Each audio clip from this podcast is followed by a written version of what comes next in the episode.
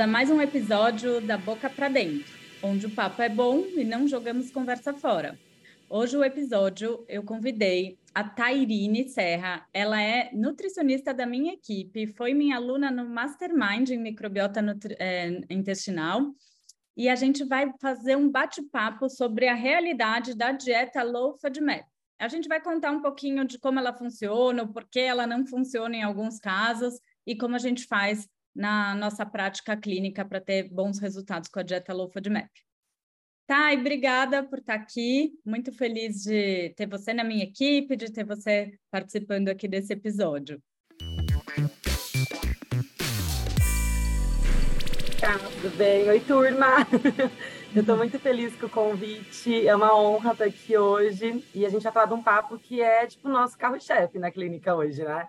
É o nosso dia a dia ali. Então, vai ser bem legal para esclarecer várias dúvidas, é, vocês entenderem um pouquinho mais sobre como funciona. Então, vai ser bem legal esse bate-papo. Antes de começar a entrar no tema mesmo, Thay, queria que você contasse um pouco como que você veio parar é, é, trabalhando comigo e, e, falar um pouco desse seu caminho, da sua carreira, antes de começar, para inspirar todo mundo.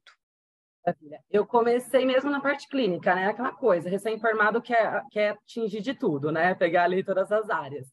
Até que eu comecei a perceber que a grande parte do meu público tinha muita alteração intestinal, comecei a estudar um pouco dessa área e fui me apaixonando cada vez mais, inclusive por conta da, do retorno que esse paciente chegava para mim, né? Porque como não envolvia muito parte estética, então o retorno em questão de saúde era muito grande.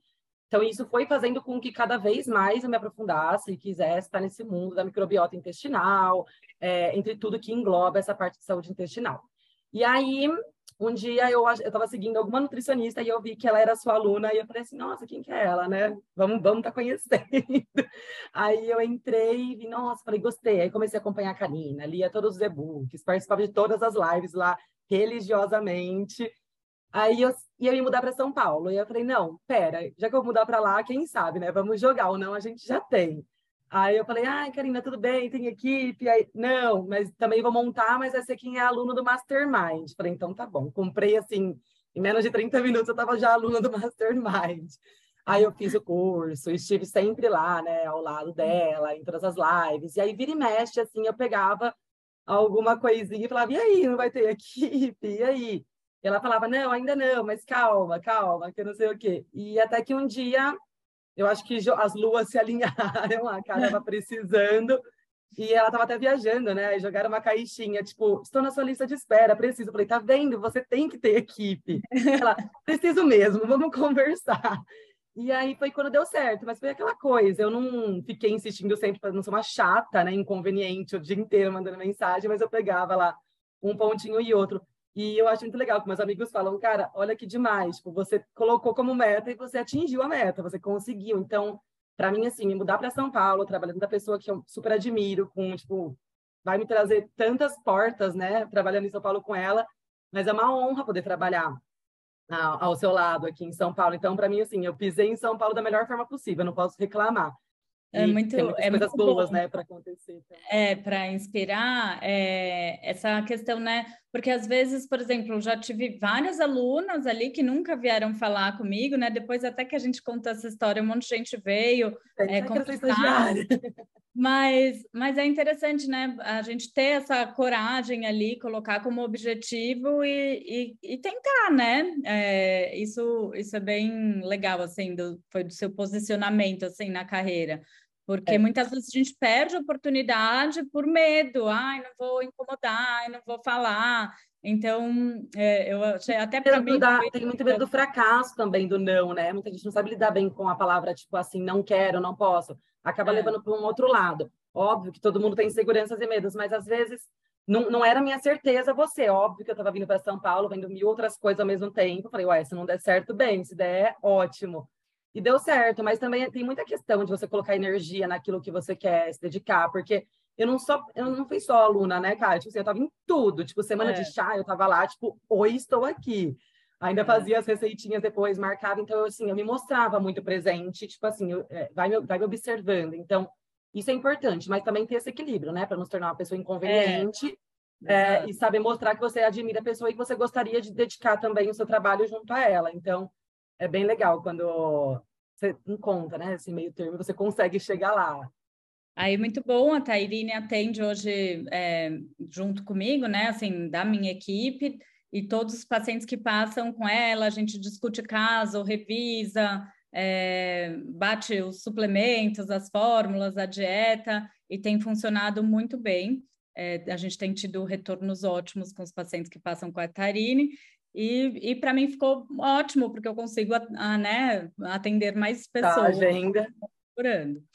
É, e hoje eu separei esse tema do Low Map porque é uma realidade nossa e eu acho que vocês têm bastante dúvida e a gente tem um método um pouco diferente de aplicar ali o Low Map. Eu até ensino um pouco isso no Mastermind, mas vamos começar pelo início, né? É, o que, que é a dieta Low FODMAP? Eu vou dar uma introdução, da a Thay complementa. A dieta Low FODMAP, ela foi é, inventada por uma universidade que chama Monash University, que é uma universidade australiana, e eles resolveram testar né, esse teor de FODMAP dos alimentos. FODMAP é uma, um acrônimo, uma sigla para vários é, alimentos. Então, é, o F é de fermentáveis, aí tem oligosacarídeos, disacarídeos, monossacarídeos, e o A vem de end, do inglês, né? E E, polióis. Então, ele, eles inventaram essa sigla e testaram todos o teor desses compostos nesses alimentos e, e, fizeram um score. Esse alimento é rico em FODMAP, esse alimento é baixo em FODMAP, com o principal objetivo de melhora de síndrome do intestino irritável, certo? É, então, aí que surgiu a dieta low FODMAP. E, e daí a gente acaba aplicando, né? Essa universidade, eles têm uma formação, inclusive eu já fiz, de como aplicar essa dieta e de como fazer. Tá, e fala um pouquinho da parte prática, assim, como que, que é a aplicação de uma dieta low FODMAP?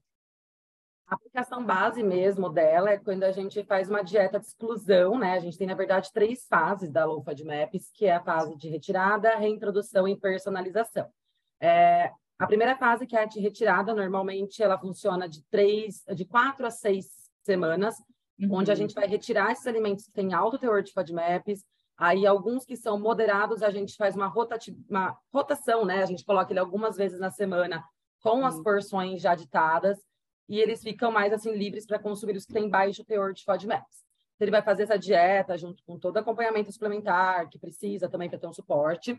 E aí, depois de quatro a seis semanas, a gente reavalia como esse paciente está. Se ele passou bem durante essa fase, essa fase toda, né, de retirada, a gente vai para a segunda fase, que é a reintrodução, que é quando a gente vai pegando grupo por grupo e reintroduzindo um alimento desse grupo a cada três dias. Então, como que funciona? Por três dias, a gente vai reintroduzir um alimento, só que ele funciona tipo uma porção pequena no primeiro dia, uma porção média no segundo, uma porção maior no terceiro dia. E você sempre avaliando como que você se sentiu com aquele, com aquele alimento, né? Depois uhum. que você fez essa, essa reintrodução desses alimentos, você viu como que você se sentiu em cada um, você vai ter um períodozinho de washout, que a gente fala, que é tipo uma, uma pausazinha ali, para voltar na lofa de MAPs, mesmo para dar uma sensibilizada, né, no seu intestino, porque às vezes, vamos supor que você comeu alguma coisa, você super sentiu, e aí se você reintroduzir outro grupo por cima, pode ser que você sinta novamente pela, pela, pela questão de já ter dado uma sensibilizada no seu intestino. Então, mas basicamente, assim, é cada é, por três dias é um alimento, a gente faz um período de três dias de pausa e reintroduz outro grupo. Isso a gente vai fazer com todos os grupos. Geralmente a gente indica, tipo, pegar os alimentos que mais tem hábito, né, de consumir ali. E aí, a hora que terminar, a gente vê todo o diário que esse paciente fez, né? Quais são os alimentos que ele sentiu, quais foi que ele não sentiu. Então, a gente tem uma, um, um diário ali para conseguir orientar a gente para ir para a terceira fase, que é quando a gente vai personalizar essa dieta. Então, o paciente já vai saber o que ele sensibiliza, o que ele passa mal, e a gente consegue trabalhar com uma, um maior leque ali de alimentos, né? Consegue abranger mais ali a introdução alimentar. E aí, fica muito mais fácil para ele levar também ali, né, as questões de qualidade de vida, se sentindo bem. É, então é isso mesmo. A gente tem essas três fases e, e daí a primeira a gente vai excluir todos, porque assim, qual que é a maior dificuldade? A gente não tem um exame para saber qual FODMAP você é intolerante. E, por exemplo, o único que a gente tem um exame mais direto é a lactose. A lactose ela está no grupo dos disacarídeos, do D do FODMAP. Ela é uma molécula de. É, são duas moléculas juntas que a gente precisa de uma enzima para quebrar é, essa, essas duas moléculas juntas para conseguir absorver. Quando você não tem essa enzima ou tem uma menor produção dessa enzima, ou está com o intestino mais é, em desbiose, em desequilíbrio, e está com essa dificuldade de absorver, aí é essa, essa, essa, esse composto da lactose ele fica lá no intestino, começa a fermentar, gerar muitos gases, desconforto intestinal, é, fermentação, é, às vezes diarreia, às vezes até pode prender o intestino, dependendo da pessoa e daí isso começa a gerar todo o desconforto. Para a lactose, a gente consegue fazer dois tipos de teste para saber se você é intolerante ou não. Então, você tem o teste de genético de intolerância à lactose, que você avalia ah, para ver se você tem alguma alteração genética na produção da sua enzima.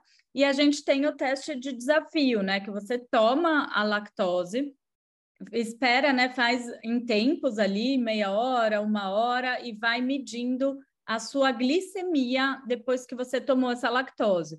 Se, se a sua glicemia não subiu, então vamos supor que você tomou a lactose e daqui meia hora a sua glicemia não subiu, isso quer dizer que você não conseguiu absorver esse açúcar. E daí ele ficou lá no seu intestino fazendo toda essa confusão.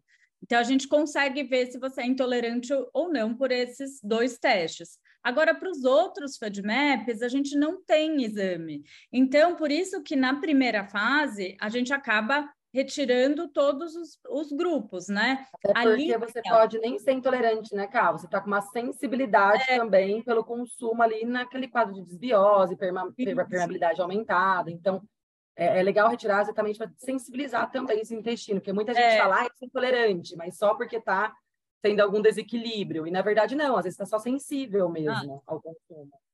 É, exato, porque quando você está com o intestino em desbiose, em desequilíbrio, ou numa crise de intestino irritável, você pode começar a não se dar bem com alguns alimentos que você comia normalmente antes, né?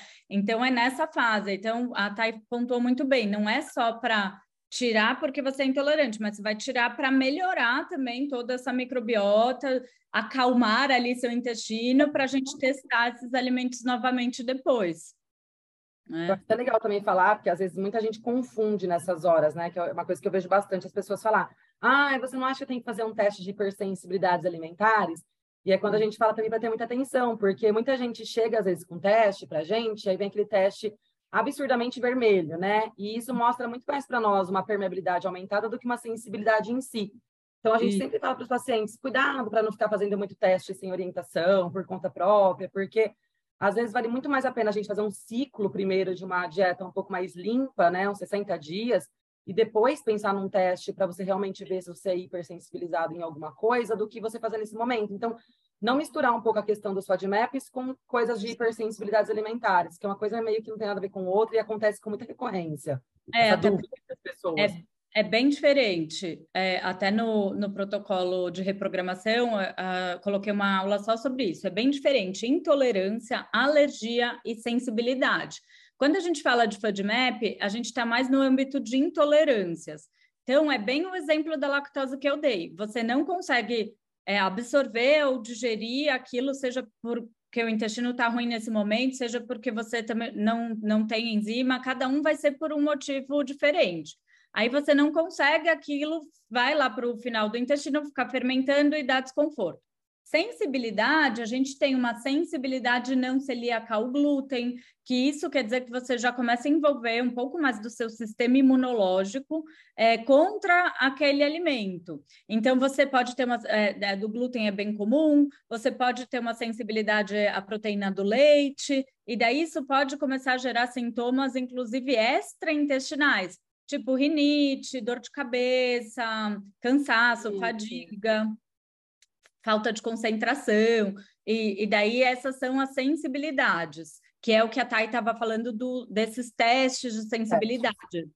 Só que quando seu intestino está muito ruim, você pode começar a reagir a alimentos, é, é, né? O seu sistema imunológico controlado. E daí a gente precisa primeiro melhorar o intestino do que só tirar tudo que está marcado lá, né?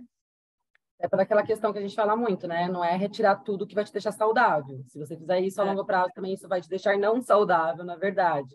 Que é um Exato. ponto importante que a gente sempre traz na primeira fase, né? Para os pacientes, que assim, tem muita gente, isso a gente vê também com muita recorrência, que o pessoal entra numa fase de low FODMAPs ali da primeira, de retirada, e nunca mais reintroduz. Reintroduz. reintroduz. Problema. E eu já vi até profissionais que falaram, não, entra e fica aí um ano. Não é bem assim, né? Porque a gente sabe, tipo, a gente bate muito no martelo, né, Cá? Porque muita gente, tipo, começa a se sentir muito bem e aí volta e fala, ai, mas eu não quero reintroduzir, porque eu tô bem, eu tô me sentindo bem. Só que isso está bem hoje, né? Pode ser que daqui três meses você comece a sensibilizar também novamente, exatamente pela baixa diversidade e riqueza dessa microbiota intestinal. Então, a gente tem que entender que a primeira fase é fundamental para melhorar a fermentação, alguns sinais de sensibilidade, melhorar aquela digestão. Só que a reintrodução é fundamental, porque ela também teve uma, uma exclusão muito grande de fibras nessa primeira fase, né? De prebióticos. Então, a reintrodução ela é fundamental. Não dá para a gente pular ali mais de 60 dias nessa dieta. E se você não melhorar, aí a gente vai olhar outros pontos. Não é porque você não melhorou que você tem que se manter nela. Então, assim, Exato. Assim, Até porque a resposta para quem está com o intestino irritável, tem um perfil de microbiota fermentando muito esses FODMAPs, quando a gente aplica, em um mês, vai, depois da terceira semana, você tem que estar tá colhendo uma super melhora. Não necessariamente 100% de melhora, mas você tem que sentir de muita diferença. Se você não sentiu, não é esse caminho, porque não adianta prolongar a dieta é, pra, é, com a expectativa que vai melhorar é, depois de, um, de um, um mês ali que você está fazendo. Agora, assim, vamos supor que você fez e melhorou a reintrodução é justamente, primeiro, para a gente descobrir quais dos grupos de FODMAP são piores para você. Eu sempre dou o meu exemplo. Eu sou completamente intolerante aos polióis. Nossa, que são, também, batata. Que, é, quem são os polióis, para quem não conhece? É, são os adoçantes que acabam com O, xilitol, maltitol, eritritol, é, manitol, Todos esses eu sou muito intolerante. Então, assim, eu já sei que dos FODMAPs eu posso comer feijão, eu posso comer couve-flor, eu posso comer tudo, mas eu não posso comer esses adoçantes. E para mim, a minha tolerância é muito baixa. Então, até se eu pegar uma barrinha e der duas mordidas, eu já vou passar mal tem gente que, que tolera melhor, e daí a gente, justamente para descobrir qual que é o que te pega, a gente precisa fazer reintrodução. E daí isso vai te dar um leque maior para você consumir outros alimentos. E outra coisa que a Thay falou, a, a dieta low FODMAP, a gente acaba retirando alguns alimentos ricos em fibras saudáveis para o nosso intestino. E se você prolonga muito isso, a sua microbiota vai perder a diversidade dela, que é um dos índices mais importantes para a microbiota saudável, e daí você vai ficar num looping. Eu brinco que é aquele intestino que não tem uma resiliência, sabe? Aí qualquer é coisa. Intolerante, né? Ah, vai intolerante é. a tudo. Aí é quando esse paciente chega e fala assim, Tairine, até a água me distende. Porque você já retirou tanto que aí seu corpo já não tá mais aceitando aquilo. E aí até tipo, a água você sensibiliza. Mas aí isso é mais um sinal de que você deve ter um suporte ali, né? Às vezes de umas algumas suplementações para a gente conseguir reintroduzir alguns alimentos que é uma coisa que a gente bate. Tem muito paciente que fala assim, ai, não consigo comer salada. A gente fala, mas quanto menos você comer, menos você vai conseguir mesmo. Então, é. vai começar a reintroduzir salada. Só que, tipo assim, a gente começa, igual a gente estava falando, porções menores, vai vendo que o paciente vai evoluindo. Mas, mas tem, porque quanto menos você come, mais intolerante você fica àqueles alimentos, mais seu intestino fica intolerante a, a tudo que você come. Tem que, tem que ter, né? Tem que ter essa, essa gama maior de alimentos, sim. Exatamente. E assim, não sei se vocês já pesquisaram, mas a lista de low FODMAP ela é gigantesca. Então vamos lá. Primeira coisa de lista. É, eu só confio na lista de quem inventou, que é da Monash University. Tanto que no meu livro, a Thay até escreveu junto comigo o capítulo de FODMAP, e a gente colocou a lista dividido por grupos, que eu acho que fica bem mais fácil de entender. E colocamos a lista baseada na lista oficial, né, do, do da Monash. Atualizou, que tinham tido algumas atualizações, né? A gente atualizou ela e fez por grupos e lista. É, eles sempre, eles sempre atualizam, então tem que ficar meio de olho. E só que assim, se for olhar a lista, né, tá? E a lista é gigante. Na prática, a gente dá uma simplificada e assim, eu tenho visto que funciona bem melhor do que pegar aquela lista enorme e jogar na mão do paciente que não sabe nem por onde começar. Então, eles focam, gente... parece que só no que não pode, né? Esquece é. tudo que pode. Aí o pessoal fica tão assim, tipo, bitolado. Fica perdido, né? De como que eu vou fazer isso? O que, que eu vou comer, né? Aí gera um super estresse. É, uma, e daí piora ansiedade. E aí ferra tudo de novo. Aí, tipo, você, você dá uma dieta de padrão ouro e o emocional vai lá e bagunça tudo. É bem tipo é. ciclo mesmo. Então, a gente adaptou isso na prática. A gente separa para o paciente, a gente já pega e digita ali, não está com uma lista na mão dele, separa por grupos de, dos, dos principais, né, FEDMAPs, assim, de, da, a gente sempre vê a alimentação que o paciente está consumindo, a gente olha aquela alimentação e, e tira os principais ali. Então, a gente separa, né, os, é, os grãos. Fala um pouquinho dos grupos que a gente tira. Normalmente, assim, os que a gente mais costuma, assim, que é meio que carro-chefe da gente tirar mesmo, assim, é leguminosas, a gente acaba tirando mais, né, porque é uma fase que tá todo mundo fermentando bem, tipo feijões, grão de bico, lentilha, ervilhas. Esses a gente acaba sempre tirando mesmo nessa primeira fase. É, glúten a gente tira, mas não só pelo glúten, né, mas pela questão do trigo também, né, pelas contaminações cruzadas, agrotóxicos, é, tudo isso que engloba a parte do trigo. É. Uhum. E lactose a gente tira porque, assim, a maioria vem já sensível a ela, né? Também tem a questão da, de nós, adultos, já termos uma diminuição da lactase também, né? Então, já é, já é um tipo de, de açúcar que é já mais difícil um pouco da, da gente digerir. A gente geralmente tira um pouco do lácteo também, mas também por conta de caseína ser mais inflamatória. Então, a gente dá uma, uma remanejada ali para os pacientes. É, alguns a gente até coloca algumas coisas sem lactose, né, cá, para não ficar tão limitado, que algumas coisas assim eles sentem também falta, então alguns a gente deixa, mas normalmente são esses, e a gente acaba tirando, tipo cebola, alho, porque esse acaba que todo mundo sente, é bem, é bem uhum. característico de quem é intolerante. E alguns legumes e vegetais, assim, dependendo do qual que ele cita, alguma fruta. Então, às vezes, alguns a gente tira, tipo, a couve-flor, tira a maçã, tira todos esses que são mais, assim, mais ricos mesmo em, em FODMAPs, mas é bem isso, a gente vai, vai estudando muito com o paciente, então ele vai, ele escreve para a gente, né, o recordatório, e você já vai batendo o olho, tipo, nossa, lógico que está sensibilizando, o café da manhã dele tá, tipo, mega fermentativo, e aí é. você vai discutindo com ele, a gente já vai montando ali meio que por cima como que a gente vai simplificando. E foi muito legal, que a gente discute muito isso, quase que toda semana nas nossas reuniões a gente bate nessa mesma tecla, né, que como a gente tem visto um resultado muito melhor com a dieta simplificada. Quando a Isso. gente aplicava, a gente via que os pacientes acabavam melhorando, mas não era tão significativo, mas pelo conta deles ficarem muito estressados com a restrição ser maior, com a questão de ficar preocupado de ter comido alguma coisa estragado tudo. Então a gente via que o estresse às vezes atrapalhava toda essa evolução do paciente.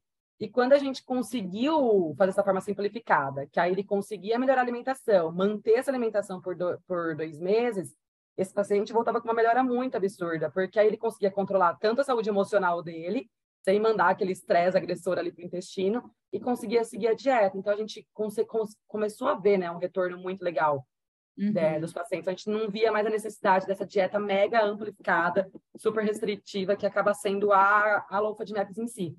Então, essa é. forma simplificada tem trabalhado bem legal, até porque muita gente chega com uma alimentação bem ruim, né? Então, é. às vezes, só da gente melhorar até a qualidade alimentar dela, nem mostra que a gente vai restringir muito FODMAPs. Então, tem que tomar muito cuidado também com esse negócio, tipo, ai, ah, tô muito ruim no intestino. Só que, tipo, acorda e come waffles, né? Então, tipo, é. tem que tomar e, cuidado. E assim, nem tudo é só sobre FODMAP também, né? A, a, o propósito da dieta low FODMAP é, é, primeiro, então, descobrir qual alimento você tem mais intolerância e dar uma melhorada naquela microbiota intestinal. Então, diminuir muito aquelas bactérias muito fermentativas que podem estar aumentadas e tal. Mas nem tudo é, é culpa da, do, FODMAP, né? Às vezes é só comida ruim mesmo que você está comendo. É, eu até queria falar dos outros gatilhos de alimentos que são gatilhos que não são FODMAP que precisa tomar cuidado. Por exemplo, álcool. É, então, o excesso de álcool com muita frequência pode piorar. O café. Café pode também dar diarreia para quem tem intestino irritável, mas para diarreia pode dar mais sensibilidade. O que mais? Gordura açúcar. É... um potencial inflamatório para as bactérias, né? Aí gera toda essa desbiose, que até você falou bastante no grupo, no, no, no curso agora, né, de reprogramação sobre desbiose, que muita gente acha que desbiose simplesmente é você ter bactérias ruins. Não é. é. Às vezes só a falta de algumas boas não significa que você tem as ruins muito altas, mas a falta da diversidade é um tipo de desbiose. E aí, querendo ou não, você acaba aumentando as outras por essa, por essa alimentação mais inflamatória, né? Então, você alimenta as bactérias porque elas gostam de comer. Então, tem que pensar Exato. nisso também. Exato. Então, a gente precisa é, colocar aquele ambiente adequado é, e também tirar esses outros gatilhos que não são FODMAP. Quando... o estresse, a ansiedade. É, a ansiedade, gatilhos se fala, né, por aqui. É, e é, quando a gente fala, né, então, da, da, da retirada ali dos FODMAPs, lembra que a gente comentou que cai um pouco de fibra na dieta. Então, outra coisa que a gente tem que se preocupar é como não deixar uma FODMAP muito pobre ali, né? Então, a gente precisa adequar a quantidade de fibra mesmo sendo low FODMAP, porque a gente tem vários tipos de fibra, a gente tem fibra mais solúvel, fibra mais fermentativa, fibra mais viscosa, então a gente consegue também adequar a quantidade de fibra, e é super importante é, no, em uma dieta low FODMAP. Da mesma maneira, os polifenóis, que são compostos que as bactérias gostam, que a gente encontra em chás, em alimentos coloridos. É, então, né, né a gente precisa traçar um cardápio equilibrado nesse sentido também, não é só retirar. Exatamente. A gente coloca uma fibrinha ali numa fruta, às vezes tem dar suporte também de alguma uma fibra prebiótica em algum shake, que a gente gosta bastante, né, de shake de colágeno. a glicina também tem efeitos legais, então a gente sempre passa ali um, uma goma cássia para colocar num shake ou numa fruta, para dar esse suporte mesmo, porque às vezes também se você não tiver esse aporte, você vai sensibilizar sua microbiota e vai continuar sentindo um monte de coisa. Então tem Exato. que dar o suporte para ela. A ideia não é só tirar, é melhorar aquela microbiota intestinal, melhorar a barreira intestinal. Eu sempre falo melhorar a digestão. Então, tudo isso tem que ser trabalhado junto na dieta low FODMAP, senão você não vai ter resultado. Você vai tirar, vai sentir um alívio, vai voltar, vai sentir ruim de novo. Exatamente. Exatamente. Né? É... Então, assim, a gente fez a primeira fase, fez a retirada lá dos principais grupos, cuidou né, da dieta, desses outros gatilhos, incluiu fibras, então fez toda uma, uma reprogramação intestinal. E daí eu diria que a segunda fase, tá, é uma das mais importantes, porque e ninguém faz a segunda fase. Não, um não ninguém faz. Aí que está o erro de muita gente também, porque muita gente, é, assim, gente, a Low FODMAPs, ela não é uma receitinha de bolo, não é tipo assim, a dieta que você pegou na internet, você fez e falou, nossa, então tá, com essa dieta eu vou salvar meu intestino. Vocês estão vendo que pelo pouquinho que a gente falou, já, tipo, já abrangeu 1.500 pontos aqui sobre essa primeira fase, né? Então, assim, não dá simplesmente para você imprimir na internet e falar, ah, vou fazer a dieta Low FODMAPs. Não é bem por aí. Tem muita coisa que tem que ser levada em consideração como na segunda fase, porque se você chega na segunda fase e você não tem o conhecimento de como fazer essa reintrodução, não tem um aporte ali de coisas que são necessárias na segunda fase, você não consegue reintroduzir e você fica meio que preso naquela primeira fase para sempre. E se você não faz certo, você vai falar para todo mundo assim. Aí já recebemos, a gente recebeu muito paciente assim já, né? Aí eu já fiz low FODMAPs, não resolveu. Aí a gente aplicou do nosso jeito, o paciente melhorou. Só que aí você viu que foi uma aplicabilidade errada que fizeram com esse paciente, né? É, na segunda fase é muito importante é, fazer esse desafio de quantidade. Tem muito é, alimento que você consegue comer, por exemplo, um feijão. Você consegue comer uma colher de sopa ali no momento inicial, mas não consegue comer uma concha inteira. Tá, então, a gente vai vendo né, esse desafio de quantidade e dos grupos, igual eu falei. Aí você fica restrito só naquele grupo que realmente não te fez bem. E a gente consegue ampliar a alimentação com, com outros grupos, até porque a gente melhorou digestão, melhorou a sua capacidade absortiva, melhorou a microbiota, então muitos podem voltar a dar certo. Exato, tanto que a gente sempre fala, às vezes na segunda fase você pode não tolerar algum alimento, só que vale a pena, é, passou ali três, quatro, cinco meses de tratamento, tentar reintroduzir de novo uma porção pequena, porque conforme você vai melhorando, você talvez seu intestino vai aceitando melhor aquele alimento, talvez não ainda naquela fase, mas pode ser que daqui seis meses você tolere. Só que também é, é uma coisa importante a gente ressaltar, né? Porque você tolerou, vamos supor, nossa, batata doce, é, eu, sab, eu sabia que se eu comesse em cima de 70 gramas eu passava mal e menos não. mas também não é porque tolerou que tem que comer batata doce todo santo dia, né? Então, é, tipo, ter esse rodízio alimentar vai ser muito importante também. Mas isso é uma coisa que a gente aborda mais na terceira fase, quando a gente personaliza. Então, é. É, ter esse diário alimentar, onde você come, você escreve. Tairine, olha, tipo, primeiro dia passei super bem, vamos supor, colocou mel, primeiro dia bem, segundo dia ok, terceiro dia, putz, tipo, uma colher de sopa já não tolero bem. Isso vai ser muito importante para nossa terceira fase, sabe? Porque sem isso, a gente não consegue ir para frente, a gente fica estagnado ou até regride, né? Volta para trás. Então é muito importante. E, e, a gente, é, até eu ia falar isso no começo, acabou passando, né? Para quem é a dieta Low FODMAP? Porque ela foi inicialmente estudada para intestino irritável, mas a gente, gente.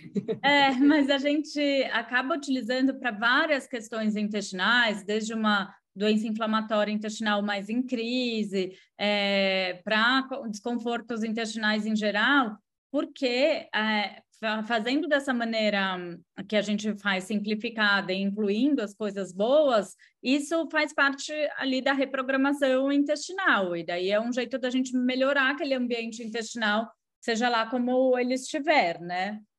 Porque a gente às vezes até pega, tipo assim, tem pacientes meus que vêm, às vezes, tipo assim, o intestino está funcionando super bem, nem tem muito problema em questão de gases, de extensão, só que vem com uma gastrite horrorosa, um refluxo péssimo. Só que a gente sabe que a microbiota vai afetar, né? Aquela produção de ácido, aquela produção de enzimas. Então, a gente sabe que se a gente não corrigir essa parte intestinal, não vai melhorar, de certa forma, também a parte gástrica. Então, Sim. tem pacientes que a gente acaba até aplicando. Então, assim, entra até em alguns casos, né? Não estamos falando todos, mas em alguns casos de refluxo, gastrite, úlceras é, gástricas ou até duodenais ali, né?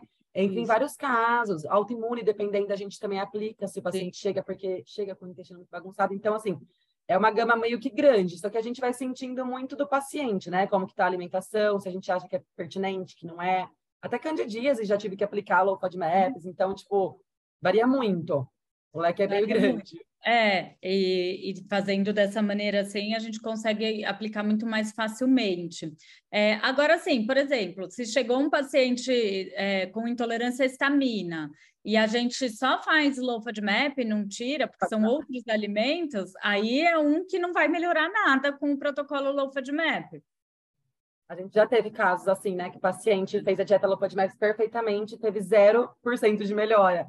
E aí a gente é. foi ver, tipo, ou era estamina, ou era uma diarreia por ácidos biliares também, que quem tem Isso. diarreia por ácido biliar não melhora. Então, tem outros gatilhos ali, às vezes é uma, uma intolerância à frutose. Então, assim, é, quando não funcionar a low FODMAP para você, não desista. Não ache que, nossa, eu fui alecrim dourado que não tive a melhora. Não. Vamos investigar o porquê que não melhorou. Porque, assim, não é que você não melhorou porque a dieta não funcionou para você.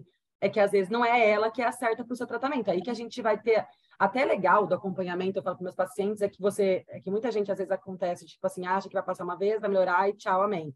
O legal da gente estar tá junto é exatamente isso. Às vezes, no primeiro processo, a gente não vai ter uma melhora. Só que isso vai fazendo o quê? Questionário de exclusão. A gente exclui aquilo para abrir a margem para outras possibilidades. Então, tem um acompanhamento intestinal, que a gente fala assim para os pacientes, né? Vamos ficar junto ali pelo menos seis meses, porque é um período mínimo para a gente conseguir, tipo assim, fechar mesmo um quadro e falar, você tem melhorar. isso, você tem aquilo, é. junto com o acompanhamento médico, né, junto com todos os profissionais envolvidos nisso, mas é quando a gente consegue realmente fechar um, uma terapêutica legal para o paciente, né? Só que a gente sempre fala, não desiste, porque muita gente fala assim, ai, não melhorei, aí desanima, desiste, e aí fica plano de galho em galho, gente, plano de galho em galho não resolve. Então, se não funcionou para você, vamos entender o porquê que não funcionou. Só que não é. desista, é. né? Que a gente vê isso, o paciente chega e fala assim, ai, tô desistindo de mim já. Ai, não sei é, o quê. Não.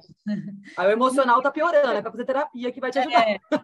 Eu sempre falo, se a gente não sabe onde está indo, qualquer caminho serve. Então, é. assim, fez FedMap, o profissional achou que era, era nessa linha que ia melhorar, mas não melhorou, então tudo bem, agora a gente tem que entender o que, que é. Porque toda a dificuldade desses, dessas questões intestinais é que os sinais e sintomas são muito parecidos, é, as condições se diferem e, e, a gente não tem exames pra, muito bons para saber o que, que, é o que. Então a gente tem que ir por tentativa, por, né? Tem que. Eu brinco que às vezes eu sou meio. sintomas mesmo do que. É, que, é, que... às vezes também. Nem sempre o exame vai dar tanto para a gente de uma referência, né? A gente fala que a clínica é soberana, ela que dá é. um, um leque para a gente de ah. tudo, assim. Exato. É muito importante.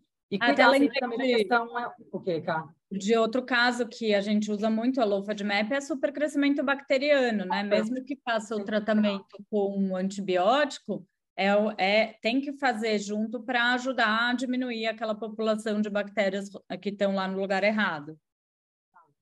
É, e, e, é sempre legal também a gente ressaltar, né, que é uma, uma coisa que a gente até brinca, né, que hoje a gente é 60% nutricionista e 40% terapêutico é. nas nossas consultas, que, tipo, não adianta, gente, vocês acharem que a dieta vai fazer tudo limpo se você não tá cuidando também desses, desses gatilhos emocionais, tá? Então, assim, é uma coisa puxa a outra, porque você pode chegar para nós assim, ah, eu tô, não melhorei com a dieta, a gente vai ver, você também ficou estressado o mês inteiro, então Vale é. a pena a gente também ressaltar que às vezes o emocional assim pode atrapalhar a coisa de 80% da melhora desse É, não tem como separar uma coisa da outra. E eu, eu até ultimamente ando mais brava com, com todo mundo, porque eu falo, parem de jogar responsabilidade na mão é. do, só do profissional. É óbvio que a gente está aqui para ajudar, mas vocês também têm que trazer essa autorresponsabilidade, é né? forte, né? A gente não é, não é quem vai carregar você no colo e dar na sua boca a comida. Então, e quando é legal quando ele ganha essa autorresponsabilidade, ele consegue parar para se analisar mais, né? Ele vai ganhando mais autoconhecimento sobre ele mesmo. Sim, e o autoconhecimento é base de tudo, porque se tem alguma coisa errada no seu intestino, com certeza você já teve alguma alteração no, no campo emocional, mental, as coisas vão acontecendo em conjunto ali. Então, isso é resultado, né, psicossomático de alguma outra desordem. Onde está isso? Vamos parar para tentar entender. Óbvio que não é um processo gostoso, você não está é, não conseguindo lidar com algumas questões, mas é, é importante para a gente poder ajudar no caminho de cura, né? Prescrições é tipo assim, é dieta, meditação, é, exercício físico e sono bom. É o que a gente faz, tipo assim, é uma receitinha nossa de é. E realmente, quem consegue aplicar, assim, fala, os dias que eu faço, mudo muito, é diferente. Nossa, e eu preciso até te mandar, que saiu um artigo recente falando do, da mudança no perfil da microbiota é, com a meditação. Depois Total. Eu... É, a gente fica agora mandando tudo que é coisa uma para outra, né? Tipo, é documentário, é o que falou no documentário, no livro, é legal, porque a gente vai estudando porque isso isso faz muito parte do nosso atendimento. Então a gente é. tenta trazer um, muito esse lado humano também, né, Cá? Porque o que acontece muitas vezes é que só o profissional trata, você acha que o profissional vai te tratar só como uma pessoa doente. Não, a gente tem que levar a parte humana, não está sendo fácil para a pessoa aquele processo. É, é, tem que ter empatia pelo próximo, né? Então a gente tenta o máximo levar isso também para os nossos pacientes, que eu acho que é uma forma de acolher o sentimento deles e ajudá-los nesse processo, sabe? É uma coisa que a gente vê bastante mudança positiva também. Sem dúvida. Uma coisa legal que a gente pode citar também, Cá, que é uma coisa que muita gente fala, ai, tá, eu tô com síndrome intestino irritável, tô com desbiose, faço do lopa de MAP, será que eu faço o, o teste de microbiota? Ah, sim. Porque muita gente chega também com essa dúvida, né, do teste. E a gente fala também para os pacientes que é igual do teste de hipersensibilidade. Tomar cuidado quando vem também esse intestino bugado, porque é óbvio que vai estar tudo de ponta cabeça. Então, é, eu teste gosto... eu gosto muito do teste de microbiota porque ele, eu tenho um raciocínio bom com ele, então eu consigo entender ali. É, ele não traz resultado de nada, mas ele vai trazer o equilíbrio, ou melhor, o desequilíbrio das suas bactérias naquele momento. E daí eu consigo ver ali é, como trazer, né, com estratégias de dieta e de suplementos, como trazer isso para um equilíbrio de volta. É fundamental fazer, todo mundo só vai melhorar se fizer? Não, né? Então, muitas vezes a gente então, consegue tratar o paciente sem olhar ali a microbiota intestinal, mas obviamente ele agrega. Eu, eu ainda mais casos que às vezes eu não estou conseguindo um resultado legal, eu gosto de olhar. Então, tá eu gosto lá. de pedir, eu gosto de pedir sempre na segunda consulta. É. As primeiras sempre falam, às vezes, vamos melhorar um pouquinho, quando a pessoa não tem, né? Quando é dúvida da pessoa. Tipo assim, você acha que eu levo para você um teste ou não? Aí eu falo, vamos esperar primeiro o processo, depois pede, mas é legal quando o paciente não está melhorando, né? Porque ele mostra muita coisa. Já teve caso da gente estar tá batendo no martelo lá e vai ver a listips altíssimo, é, parte de gestão de ácidos biliares. Aí melhorava depois que corrigia. É Exatamente. bem legal. Então, então outra, ele... é outra coisa, mas eu quis trazer porque às vezes eu sei que muita gente tem dúvida. Essa tipo, ai, vai ser o meu, vai ser minha salvação o teste? Não. Exato. Ai, muito bom. Papo que daria para a gente passar horas aqui falando. É... Depois a gente pode marcar mais, falar de outras condições, outras dietas específicas. Mas é, então façam a dieta low FODMAP com esses cuidados que a gente alertou, né? De é, colocar as fibras adequadas, de trabalhar a digestão, de trabalhar a barreira intestinal, porque é só assim que ela vai ser realmente eficaz. E tentar descobrir exatamente qual o grupo de alimentos que você não se dá bem para não ter que ficar com uma dieta restrita o resto da vida. Não melhorou em dois meses. É, não melhorou em dois meses ou melhorou e, e, não, não fiquem com a dieta o resto da vida, porque você vai manter uma dieta restritiva que a longo prazo vai ser ruim. Ô, Thay, vou fazer uma última pergunta que eu faço meio que para todo mundo. É, tá. O que, que é saúde para você? O que, que você enxerga como saúde? Nossa, eu acho que é uma coisa que eu tenho refletido muito em respeito de mim mesma ultimamente. Eu acho que saúde é a gente conseguir ter é, a saúde física e emocional equilibradas, né? Eu acho que assim é, é a base. Então, o que, que eu vejo que hoje funciona? Ter uma alimentação equilibrada, ter um exercício físico, ter uma boa noite de sono, que é o que vai garantir que eu me sinta bem, né? Que eu tenha é, disposição, que eu tenha uma energia boa no dia seguinte e, consequentemente, que eu consiga cuidar também, consiga ter essa saúde emocional boa, porque a gente eu, eu sinto que quando ter essas alterações afeta meu físico, e se meu físico não tá bom, afeta minha mente. Então, eu acho que é, esse equilíbrio entre os dois, não estou falando que a gente tem que ser Buda e também a, a fitness da internet, mas, tipo, ter esse equilíbrio para a gente ter uma boa saúde, uma boa qualidade de vida, eu acho que é a base, assim. É, sem dúvida. Para mim, mim a, o equilíbrio emocional é a base ali para a gente ter um corpo saudável, ter um, uma boa produtividade, conseguir realizar as, o que a gente veio fazer aqui nesse mundo, né? Lidar com tudo também, né? Que tá tudo tão. É. Hoje em dia tá uma bagunça, então a gente tem que ter para conseguir passar bem por essa é. fase. Muito bom. Turma, obrigada pela companhia aqui nesse episódio, Thay, obrigada. Obrigada, gente. Compartilhem com quem precisa saber dessas informações. É, vou deixar o Instagram da Tairine aqui embaixo também, ela põe bastante conteúdo do tema intestino, que vocês vão curtir. É, e também, se vocês quiserem marcar ou comigo com a Tairine, a gente tem o contato no nosso Instagram da clínica, também vou deixar aqui no perfil do Spotify. Obrigada, gente. Obrigada, Camei. Então é isso. Vejo vocês no próximo episódio.